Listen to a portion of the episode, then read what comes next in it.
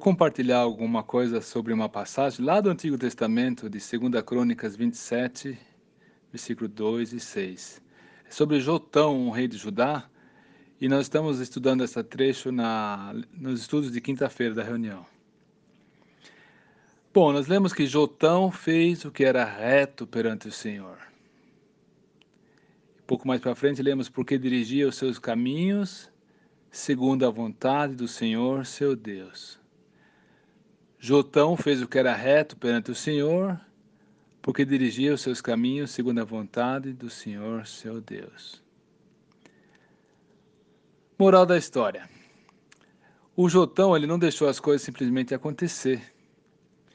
É bem possível que às noites, recostado no seu travesseiro, ele fazia uma profunda reflexão sobre as implicações de cada passo que ele estava dando e os quais ele havia de dar.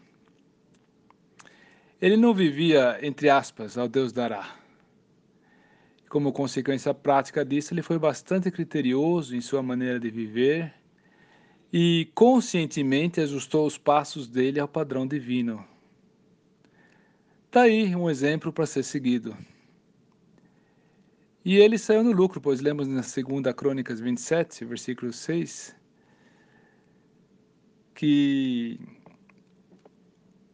Assim, Jotão se foi tornando cada vez mais poderoso, porque dirigia os seus caminhos segundo a vontade do Senhor, seu Deus. Ele foi prosperando. Queira Deus que você e eu também formemos esse propósito. E se tivermos interessados em fazê-lo, nós sabemos bem o que se implica, pois eu creio que todos nós temos por costume ajustar os nossos relógios ao horário oficial de Brasília, não é? Pois bem, dirigir os nossos caminhos segundo a vontade do Senhor nosso Deus. Que o Senhor abençoe essa mensagem